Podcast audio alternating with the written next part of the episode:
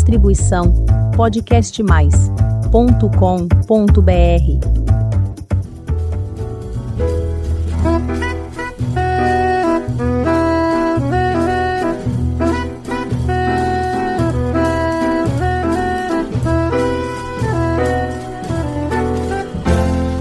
Olá, eu sou Elizabeth Junqueira do canal Avosidade.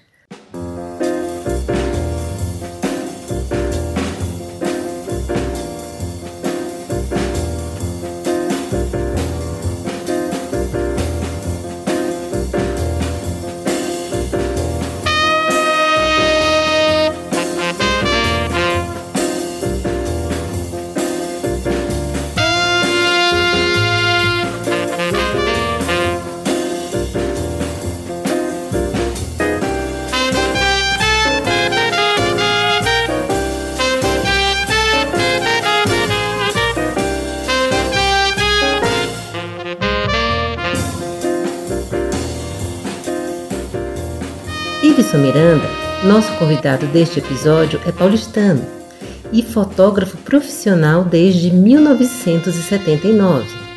Ele atuou nos mercados editorial e corporativo e vem se dedicando nos últimos anos na área cultural. Uma das suas especialidades é a documentação e reprodução de obras de arte. Iveson é um avô em treinamento, como ele se autodefine dos netos João, de 6 anos, e Catarina, de 3 anos. E essa história não para por aqui. Ele tem um canal interessantíssimo no YouTube, Papo de Velho. Muito bom. Visitei o canal, assisti vários episódios e curti bastante. Sabe aquela inquietação que as pessoas atribuem aos jovens? Qual que?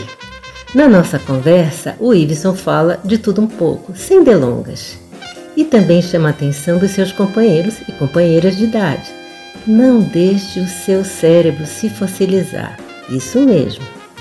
Vamos à nossa conversa e entrar na vibe desse avô tão contemporâneo. Olá, Iveson, é um prazer tê-lo conosco. Peço que se apresente aos nossos ouvintes.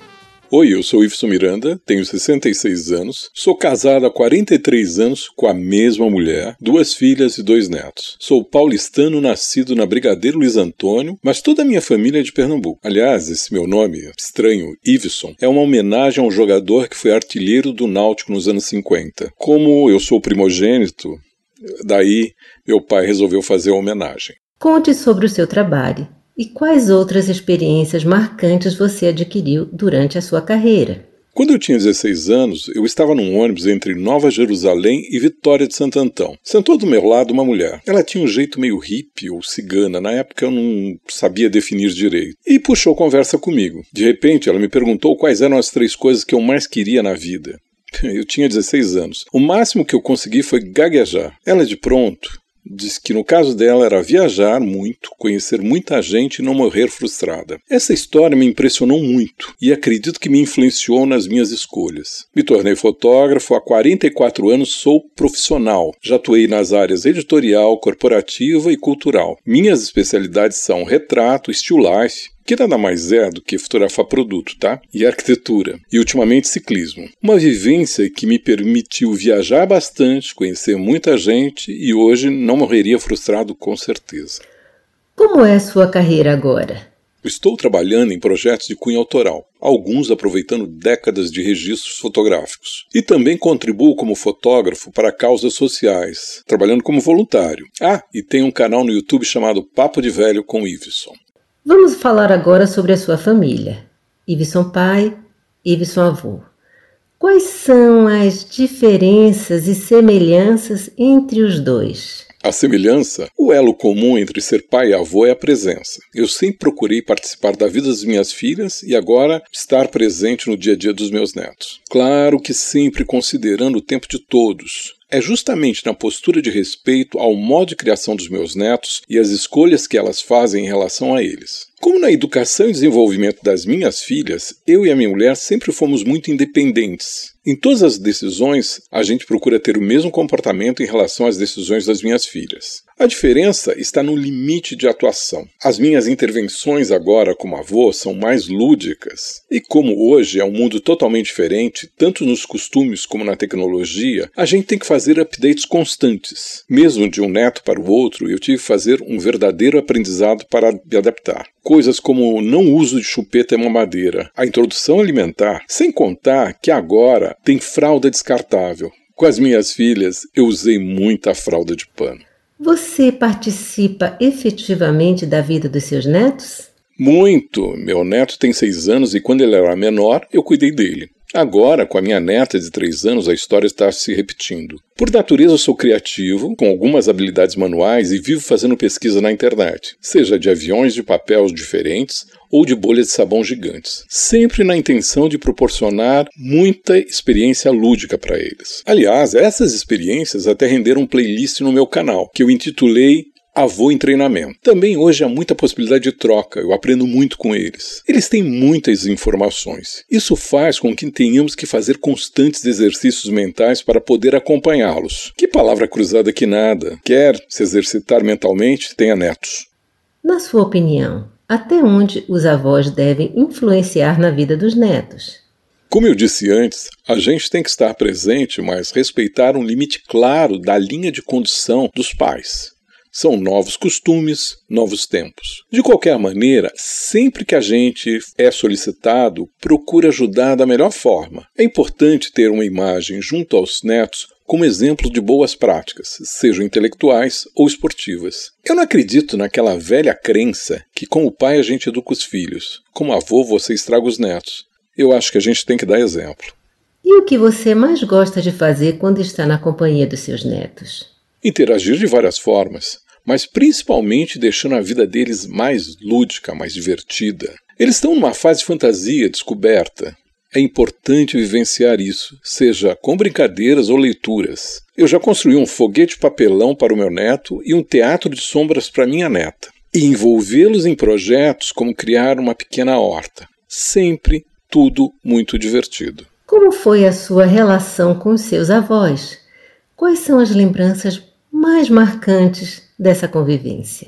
Bom, o meu avô paterno eu não cheguei a conhecer, ele morreu muito cedo. Como eles moravam em Pernambuco, meu contato na infância e na adolescência foi durante curtos períodos de férias. As minhas avós foram mulheres duras, até mesmo brutas, brabas, mas sempre me trataram com muito carinho.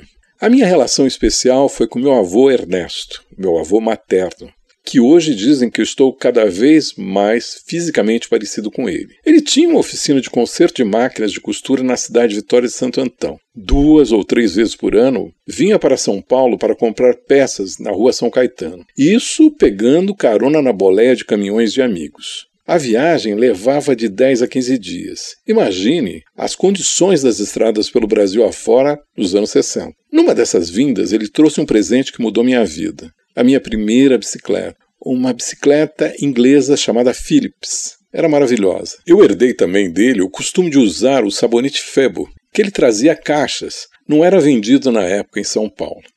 Longevidade. Aqui no canal Avosidade tratamos desse tema com frequência, abordando diversos aspectos envolvidos no aumento da expectativa de vida. Na sua percepção, os homens têm mais dificuldade de envelhecer do que as mulheres? Na verdade, o que eu tenho acompanhado não só a dificuldade para os homens envelhecerem, mas como sobreviver. Os homens da minha geração, assim como as anteriores e pelo menos duas mais novas, não se cuidaram, não fizeram uso de medicina preventiva. Aliás, os homens em geral são muito medrosos em relação à saúde. Quando tem um problema, ao invés de ir logo ao médico, vai deixando, deixando, e muitas vezes, quando procura um serviço de saúde, já está no estado irreversível. Basta ver o preconceito imbecil com o exame de próstata que ceifou muitas vidas. Por outro lado, o grande problema com o envelhecimento masculino é aquilo que eu chamo de fossilização do cérebro. Pararam no tempo. Enquanto nas últimas décadas as mulheres avançaram muito em todos os sentidos, os homens estagnaram. Lembro de quando era criança, 12 ou 13 anos, a gente se referia à mãe do colega como aquela velha. Bom, aquela velha tinha 35 anos. Hoje, uma mulher de 70 anos está plena. Enquanto isso, são raros os homens da mesma faixa de idade, 70 anos, que pode se dizer o mesmo. Quando uma mulher idosa fica viúva, na maioria dos casos, ela se renova. Um homem idoso, nessa mesma faixa de idade, quando fica viúvo, se não consegue um relacionamento em pouco tempo, ele morre. Na verdade, eu estou achando que a gente está descobrindo que o sexo frágil é o homem.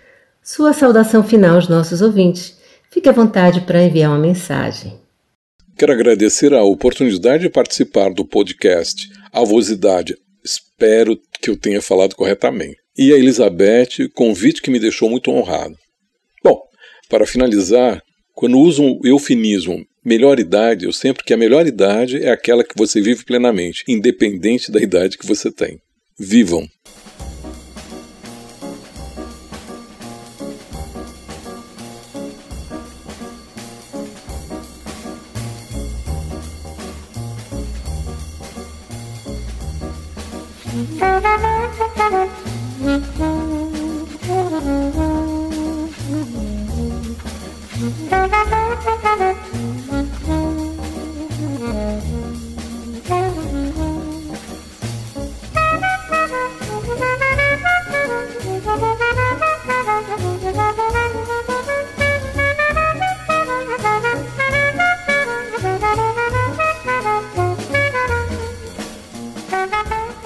Nós que agradecemos ao Ibson pela sua participação.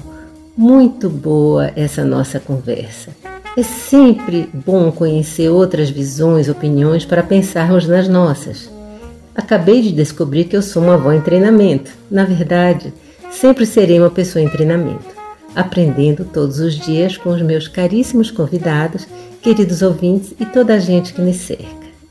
E para você que está nos ouvindo pela primeira vez, faça um convite. Visite o canal Avosidade e conheça os episódios anteriores. Tem muita história bonita para você conhecer, aprender e se emocionar. Aproveite e faça sua inscrição no nosso canal. Toda semana tem episódio novo, quinta-feira, às 16 horas. Muito obrigada pela companhia. Cuide-se bem, beijinhos e até a próxima semana.